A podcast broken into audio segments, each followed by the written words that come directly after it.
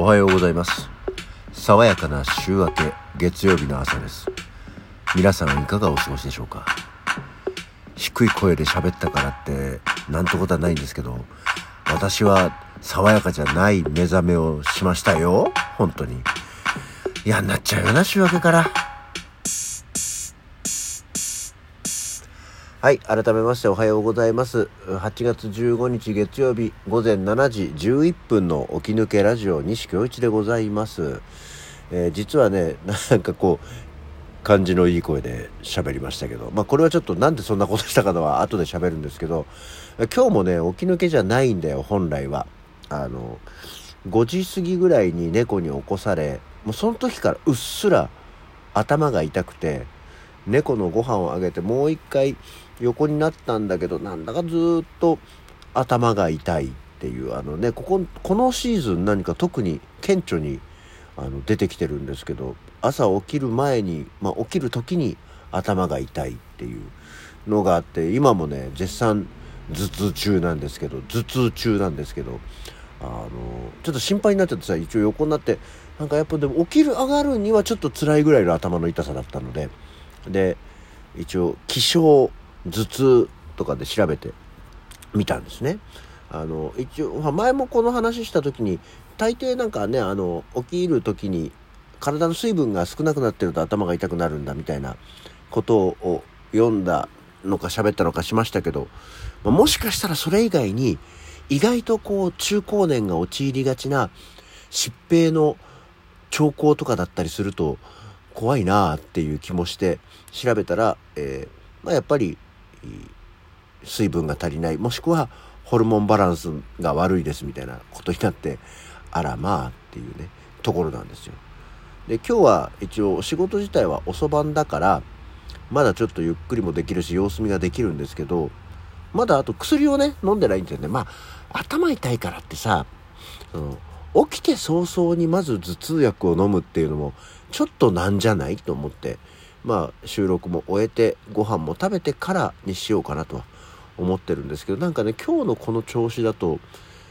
仕事には行かないんじゃないかな。うん。いやなんか行ってもねその忙しい週明けって忙しいんですよ。だから忙しい時こそ本当は行かなきゃいけないんだけどなんかこれでなんか具合悪い人一人のいて微妙なものになっても良くないなって思う気はしますしあと今週はあさってが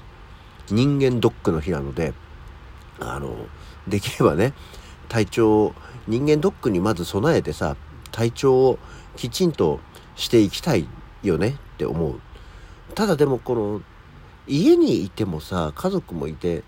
なんかな、家族いると家族にもこう気を使っちゃうんだよね。あの、寝ててごめんねとかなんか、みんないろいろやってんのにごめんねみたいな感じになるから家にいるのが正しいのか外に出てなんとか自分でうまいとこで過ごすのがいいのか、ね、今日ももう日中になっちゃうとさ風呂じゃないんだよ多分。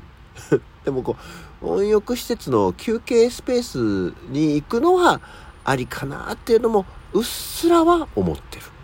でもうっすらぐらいなんだよね。っていうところがあって、えー、悩みどころになりますよ。っていうところとあのまあ、猫に起こされて目覚めた時でもなんかねこう天気が悪いっていう感じで、まあ、薄曇りではあるんですけど本日こちら川口方面は。でもやっぱりなんか明かりが明るさが少なくておやと思ってあのまあ今この収録始める前に調べたんですけどもうですね今日の時点で日の出が午前5時になりましたよ。もう4時台ではないです。もう日の出の時間が午前5時。で日の入りの時間が18時31分。夕方の6時半ということでね。まだかろうじてかろうじてってこともない余裕はあんのかな。半日以上は昼間ですけれどもうねあの4時4時半ぐらいに日の出があって7時過ぎに日の入りになるもうあの明るい夏はしばらくやってこないですよ。もうこれからは暗くなる一方ですよ。ね。っていうただ暑さはまだまだ真っ盛りバランス悪いよ気候っていう気がして参りました。参りましたじゃしてるんだよ。思いますって言いたくない自分は常にいます。はい、まあ、日の出日の入りの話はねこんなにあんまり続けられないんであれですけど。さて昨日は昨日でまたアクアモードプランニング下牛は虚無に這うの、えー、稽古半日終日ね終日じゃない半日稽古がありましてで今回このお芝居ってもともとあの松本さんが、えー、おじさんがわちゃわちゃする話がやりたいっていうことがあってまあんまあ本来のわちゃわちゃからはちょっと方向が違ってるのかもしれないけど相変わらずでもおじさんがわちゃわちゃするお話をしてるんですね。でそんな中であの松本さん界隈のおじさんたちがあの配信をやったり何？声劇っていうんですか声劇っていうんですか朗読じゃないあの配信で声だけでこうお芝居をするのをやってたりする人たちがいるんで、えー、おじさんたちってこんな感じっていうのを聞かせてもらってね。でそうするとね一つねこれは前々から私のこうテクニックとして欲しいなと思ってる一つは棒読みをする人の喋り方。あのお芝居とか演技になると急に棒読みになる。あの棒読みをするっていうやり方がテクニックとして欲しいなって思ってるのとあといわゆる世のおじさんたちがたちって言わないのかな世のおじさんが喋る喋り方を習得したいなって思ってるんね。で、その配信のフリートークのやつとその声劇というのやつ両方聞いたんだけども、あ、そうなんだよ。このね、これ、まあね、したいおじさんたちの喋り方ここにあるよって思いながら聞いてはいたんだけど、もしかしたらでも自分が気づいてないだけでこの起き抜けラジオ十分にお前おじさんの喋り方してるよってなってるのかなっていうのもふとよぎったりはしたのね。まあそれももちろん私はまごうことなくおじさんなんで自然と実は喋ってたんだよっていうことになるのかもしれないんだけど